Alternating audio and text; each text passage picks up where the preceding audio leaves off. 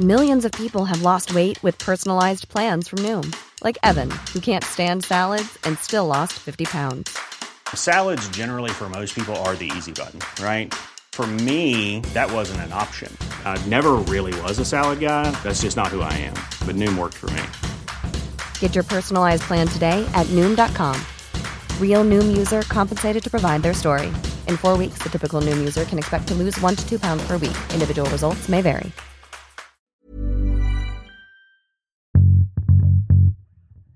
Bonjour, vous êtes avec Vanity Fair pour notre podcast Écoutez les filles, présenté par Sophie Rosemont et qui, comme son nom l'indique, laisse la parole aux filles. Pour cette nouvelle saison, nous accueillons des artistes de la nouvelle scène française. Elles font parler d'elles et nous avions envie de leur donner la parole. To Love is to Live, c'est le nom du très bel album solo de Jenny Bess qui est sorti l'année dernière. Et avant cet album solo, on a vu Jenny Bess devant la caméra du cinéaste Jean-Paul Siverac en 2005, puis au micro du duo rock John et Jen, avant qu'elle ne fasse partie d'un groupe incandescent et féminin, les Savages. Là, ces jours-ci, sort un album enregistré avec Excusez du peu, Bobby Gillespie du groupe Primal Scream. Bref, Camille de son prénom, Jenny Bess, ne s'arrête jamais. Et en plus, tu pratiques la boxe. En quoi ce sport compte-t-il pour toi, en tant que femme, en tant qu'artiste? En bien plus que je l'avais imaginé. Quand je suis arrivée à Paris il y a 4 ans, après 12 ans à Londres, il se trouve qu'on m'a conseillé de faire ce sport euh, suite à des essais que j'avais fait pour un film d'action que j'ai finalement pas tourné. Et j'ai cherché des clubs et il, s'est trouvé qu'il y avait un club à 3 minutes de chez moi, dans le 20e, qui s'appelle le Hall Boxing. Et en fait, j'ai trouvé plus qu'un sport, j'ai trouvé une communauté. Et quand on arrive dans une nouvelle ville, parce que moi j'avais jamais habité à Paris avant, je me rendais pas compte à quel point j'avais besoin de retrouver ça, c'est-à-dire euh, retrouver ou trouver un endroit où je peux aller, où je revois les mêmes personnes qui sont pas des amis mais qui sont des voisins presque et qui est un, une pratique qu'on m'apprend mais euh, aussi une détente, on peut parler, on peut se voir. C'est-à-dire c'est une communauté quoi et je et je me rendais pas compte à quel point j'en avais besoin. Et quand je l'ai découvert, j'ai euh, juste adoré quoi et ça m'a détendu par rapport à ma ville, par rapport à enfin cette nouvelle ville et cette nouvelle vie et ça m'a permis de m'intégrer tout simplement. Et puis après, dans la pratique, euh, un exemple concret, par exemple, la semaine dernière, j'étais en tournage et euh, Taharaim, donc avec qui je, je jouais, euh, a fait de la boxe aussi. Et je lui parlais de mes rapprochements que je faisais par rapport au fait de faire du cinéma et de la boxe. Et il était vachement d'accord, en fait. Et, et c'est l'idée que tout est un combat et que quand on dit action, en fait, il y a un combat qui se met en place, mais c'est un combat avec soi-même. Et la boxe, c'est ça que ça m'apprend. Surtout quand on te voit sur scène, car euh, la performance, c'est quand même euh, une de tes clés en tant qu'artiste. C'est ce qui a fait aussi ta réputation, c'est tes, performances euh, assez flamboyantes. Celles de Savages, elles sont restées quand même vraiment dans toutes les rétines et dans toutes les oreilles. Et quand est-ce que tu as gagné cette aisance sur scène en tant que là en tant que musicienne rock? Ben, si je retourne à l'origine, moi, quand j'ai appris à chanter à 8 ans, euh, je, j'étais pétrifiée à l'idée de chanter devant les gens. Hein. Donc, euh, c'est pas du tout un truc qui est naturel. Et d'ailleurs, c'est totalement pas naturel, je trouve, de, d'être, de vouloir être sur scène, d'être sur scène. Et en même temps, euh, c'est devenu une zone de de liberté et puis de, de comment dire de je suis sans danger quand je suis sur scène alors c'est paradoxal comment on est passé du total danger au sans danger euh, bah, c'est la question, mais c'est, je sais pas exactement. C'est-à-dire qu'il y a peut-être un moment où on transcende le. Je crois que je me suis beaucoup armée en fait. Euh, c'est-à-dire que ma liberté, elle est née avec le groupe Savages. Je pense qu'avant, j'étais toujours dans les questionnements par rapport à la scène, comment être, quoi faire et tout. Et puis le déclic, euh, il y a eu des déclics, quoi. Euh, mais mais pour ça, il fallait m'armer de, de mots déjà que j'écrivais, m'armer de sons, de ce que créait le groupe et d'un gang, quoi, d'avoir une appartenance à un groupe euh, et de se fondre un peu dans ce groupe-là, ce qui, qui m'a permis de m'exprimer finalement. Et après, il y avait une vraie défiance parce qu'il y avait un vrai ras-le-bol, moi, à l'époque de la scène londonienne, euh, ce qu'on appelait l'indie rock, euh, qui est pour moi le cimetière du rock, en fait, c'est là où tout s'est arrêté.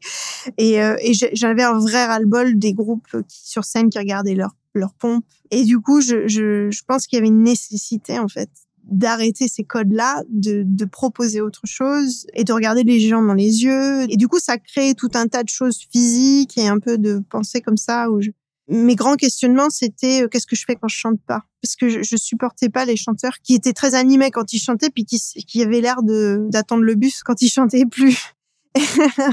Et du coup, je trouvais que c'est comme une danse, c'est-à-dire un danseur quand il a fait son truc virtuose, qu'il a sauté en l'air et tout, quand il retombe, il est pas, il se gratte pas le nez. Enfin, je veux dire, donc il y a un moment quand on rentre sur scène, il y a une nécessité d'être présent et d'avoir une conscience de l'espace.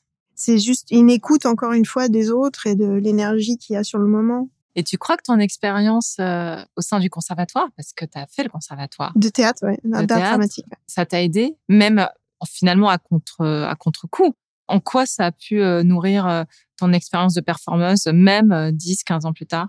Bah en fait, je, crois que je dois tout ça à mon père parce qu'il est metteur, était metteur en scène. Déjà, il a, gagné, il y avait un prix Mouchkine à l'époque, il a gagné ce prix-là et on est parti en tournée en URSS à l'époque. J'avais 4 ans, et je jouais dans la pièce. Donc c'est vrai que c'est des choses qui m'ont beaucoup marqué. Et j'allais après l'école, j'allais voir les répétitions de mon père, quoi. Je rentrais dans cette pièce toute sombre, alors qu'il faisait très beau dehors ces gens s'enfermaient hein, dans un espace tout sombre avec des lumières et, des fois j'arrivais, il y avait des grands silences et je comprenais même pas ce qu'ils étaient en train de faire et en fait ils cherchaient un mot, un, un état, une situation, un placement euh, et mon père euh, dirigeait tout ça et c'est vrai que ça m'a beaucoup beaucoup appris. Mais au-delà de ça, lui m'a appris beaucoup de choses. Et après pour tout ce qui est la scène, moi je me souviens que du coup euh, j'ai repris beaucoup de choses qu'on m'a appris. Mon père m'a appris des choses très dures à entendre, je me souviens, mais pour ma sortie de conservatoire, par exemple, j'avais pas travaillé parce que je pensais que j'étais euh, super douée et euh, qu'il n'y avait pas besoin de travailler.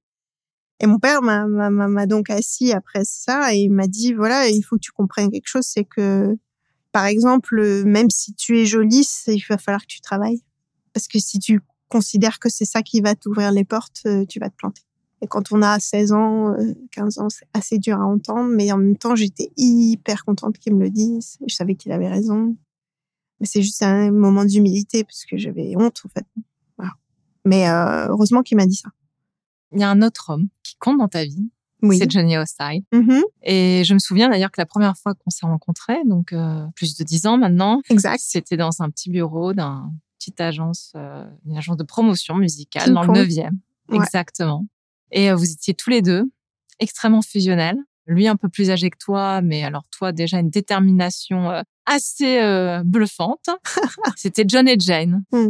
Et ce qui est beau, c'est que dans l'album avec Bobby Gillespie, tout comme dans ton album solo d'ailleurs, mm. tu parles de, de la qualité de la beauté de l'amour lorsqu'il est pérenne, lorsqu'il dure longtemps. Oui. Et cette complicité avec Johnny Hostile, elle perdure encore aujourd'hui. Oui, oui. À mon grand étonnement, mais en même temps à ma grande fierté. Enfin, je veux dire, c'est quand on rencontre quelqu'un qui nous complète autant, c'est étonnant de.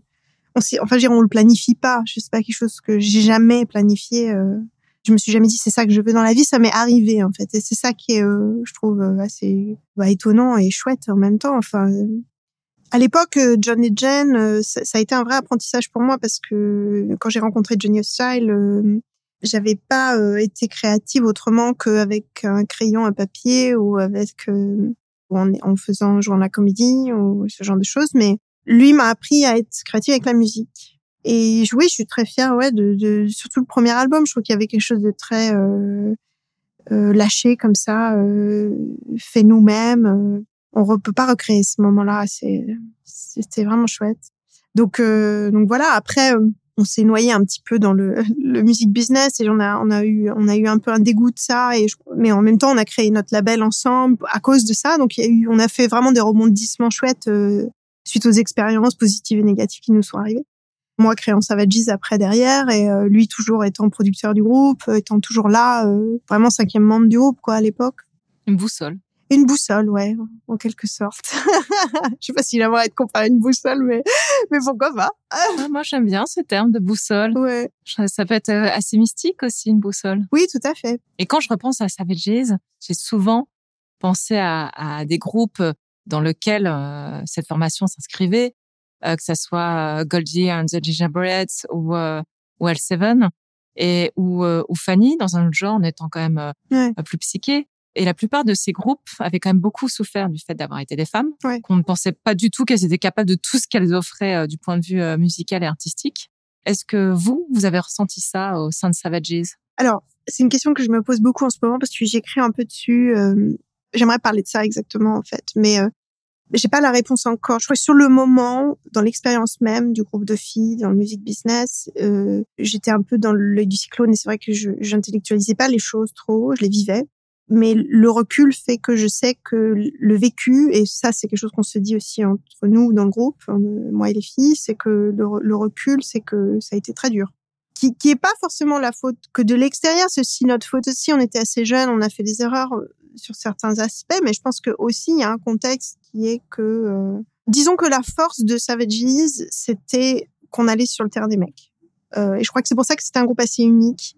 Je, dis, je parle au passé d'ailleurs parce que je devrais pas, c'est pas un groupe qui est fini. Euh, il se peut qu'on refasse des choses et euh, c'est un groupe qui, qui va sur le terrain des mecs, qui ne veut pas être stéréotypé en tant que femme. Donc on refusait tous les discours féministes. Alors c'était un petit peu du coup à double tranchant parce que je pense qu'aujourd'hui, je serais beaucoup plus ouverte à en parler. Mais je pense qu'à l'époque, étant, j'étais très jeune, euh, mais j'avais pas la culture du féminisme. Peut-être j'avais trop l'honnêteté de le dire. C'est-à-dire que je, je, je ne me sentais pas de prendre à bras le corps cette, euh, cette histoire, cette grande histoire des femmes. Même si tout d'un coup, en faisant un pas artistique qui était Savage, je mettais un pas dedans. Euh, je, je, littéralement, je faisais un, je contribuais, mais je ne savais pas je contribuais. Tout ça était vraiment instinctif. Aujourd'hui, je suis capable de l'analyser un peu plus. Mais à l'époque, euh, quand des journalistes venaient me parler de féminisme, je les, littéralement, je les renvoyais euh, balader en leur disant non, euh, demandez aux hommes ou demandez à d'autres gens. Moi, je fais mon travail en tant que musicienne et je veux que vous me parliez de ça. Je veux que vous me parliez de musique. Alors souvent, c'était à double tranchant, c'était mal vu, ou des fois même mal vécu par les membres du groupe parce qu'il y a des choses à dire et on peut en parler. Mais c'était une position très ferme qu'on avait aussi euh, en groupe, c'est-à-dire qu'on avait décidé par exemple de s'habiller qu'en noir, pas de plumes, pas de rose, pas de couleur, pas de et pas de lumière sur scène de couleur aussi. On ne voulait que de la lumière blanche. L'idée derrière tout ça, c'était que on savait que si on commençait à s'habiller un peu, d'avoir du style, trop de style, les journalistes ne parleraient que de ça. Euh, on, on, serait amené à faire beaucoup de choses fashion et on oublierait de parler de notre musique parce qu'on est des femmes. Et ça, je pense qu'on a eu raison. Et à travers ça, on a créé un style. Enfin, notre style.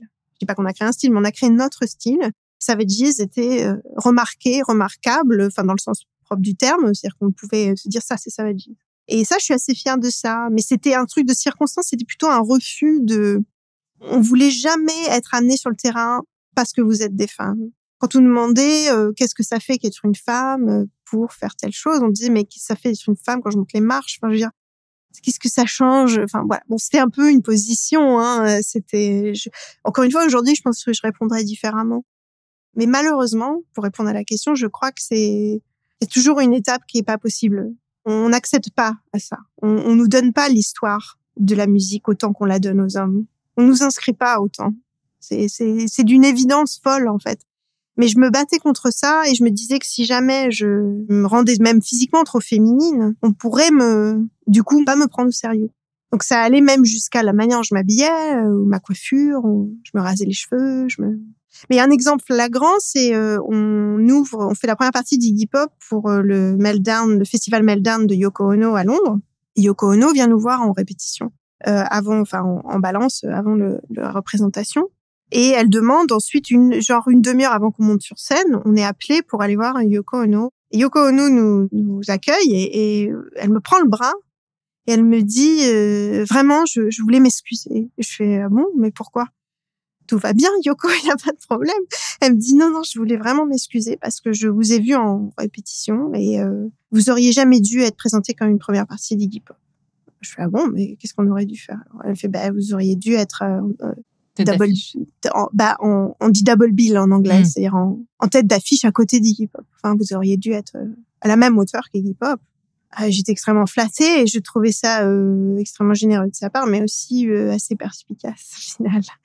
Euh, enfin, assez clairvoyant de sa part, dans le sens où moi, après que je le mérite ou pas, on s'en c'est pas ça la question. Je pensais juste qu'elle, elle avait vu que déjà, je pense qu'on était à la hauteur, sans vouloir me vanter, mais mais aussi elle a vu que son faux pas.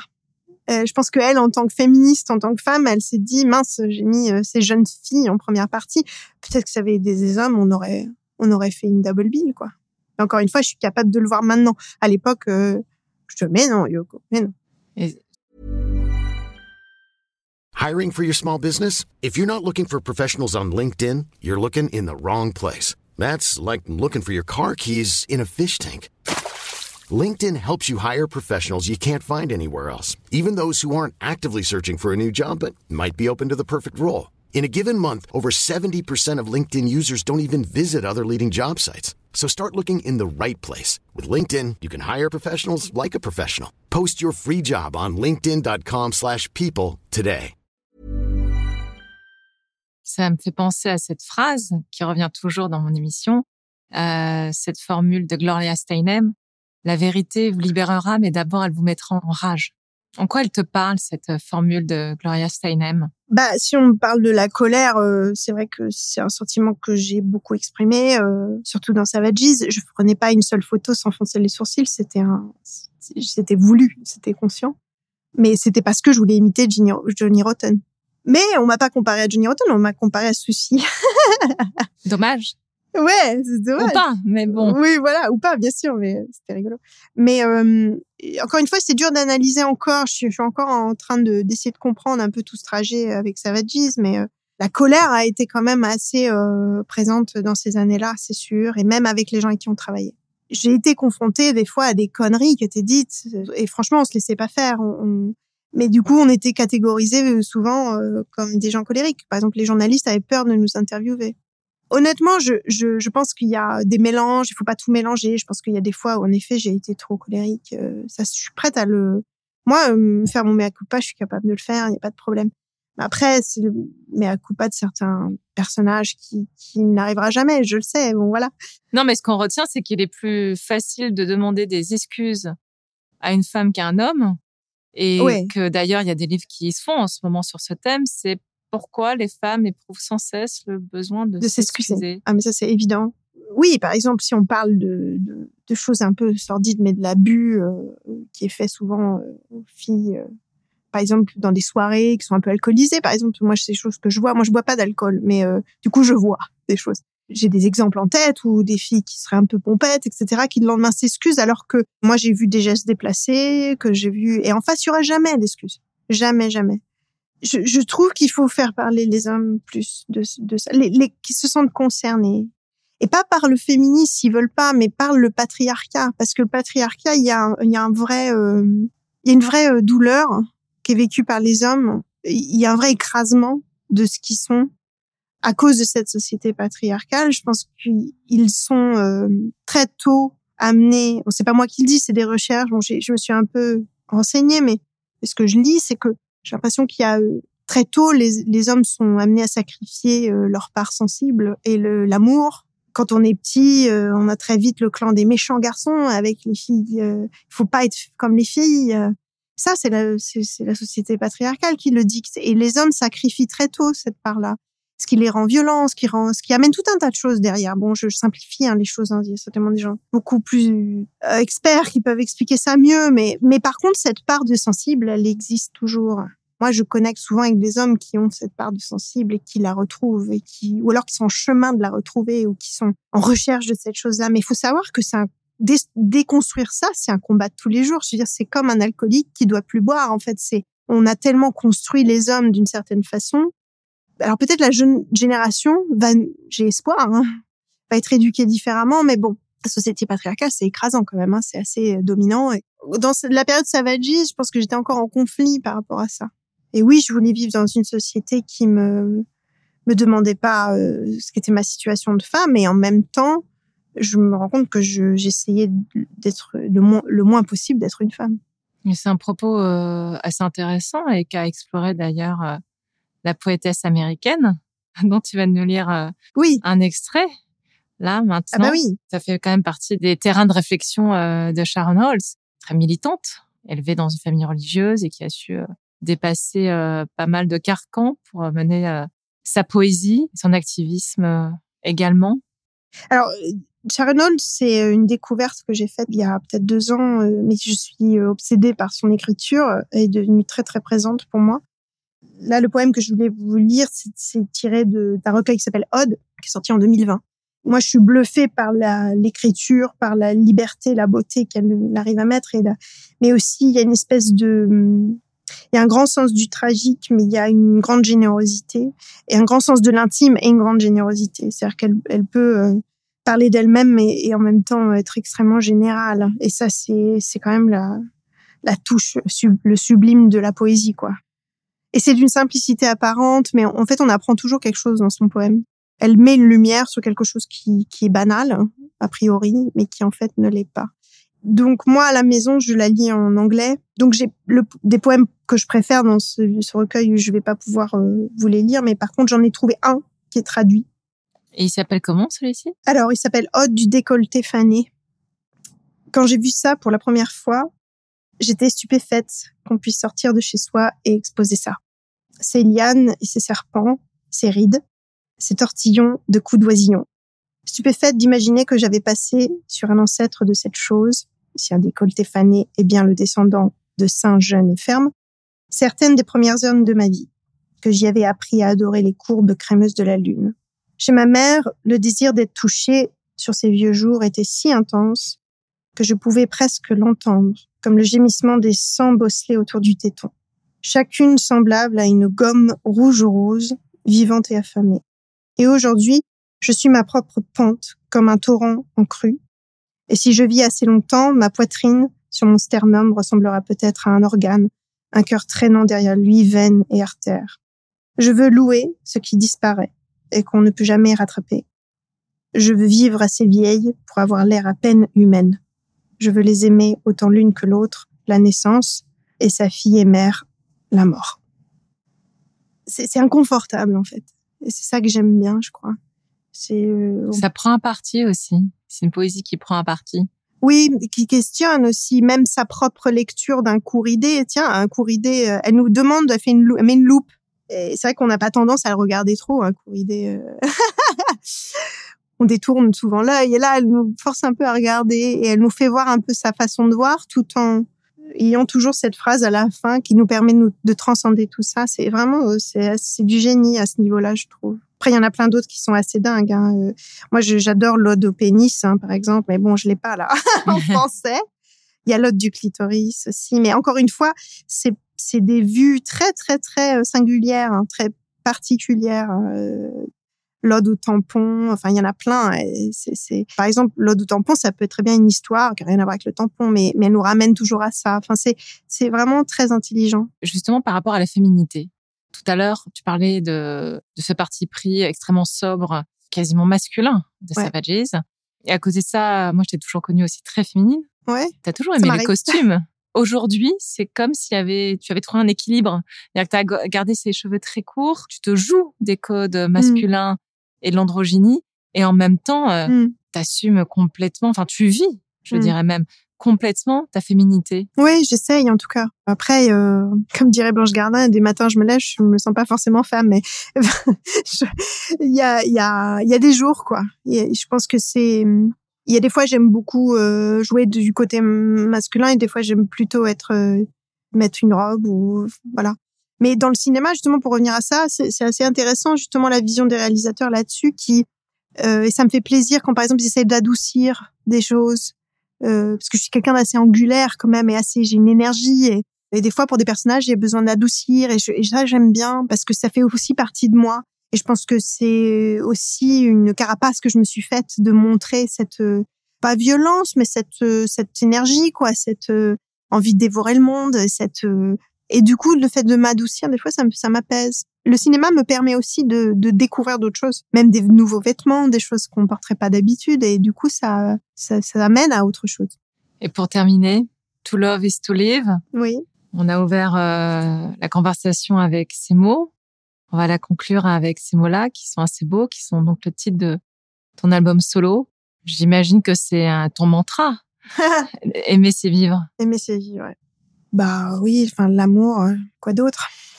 Malheureusement, euh, je crois qu'on revient toujours à ça. Enfin, malheureusement, non, euh, pas malheureusement d'ailleurs, mais j'ai créé un nouvel album et c'est vrai que je me, je me rends compte que je reviens toujours à ça.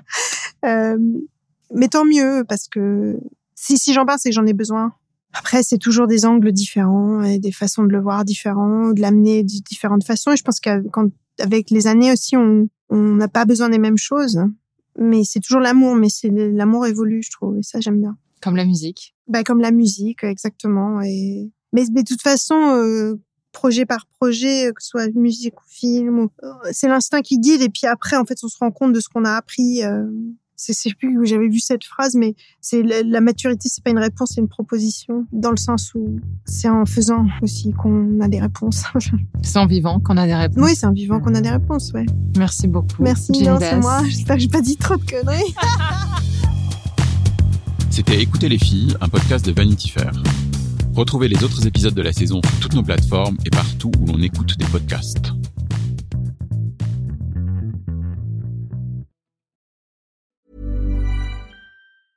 Planning for your next trip? Elevate your travel style with Quince. Quince has all the jet setting essentials you'll want for your next getaway, like European linen, premium luggage options, buttery soft Italian leather bags, and so much more. And is all priced at 50 to 80% less than similar brands. Plus, Quince only works with factories that use safe and ethical manufacturing practices. Pack your bags with high-quality essentials you'll be wearing for vacations to come with Quince. Go to quince.com slash pack for free shipping and 365-day returns.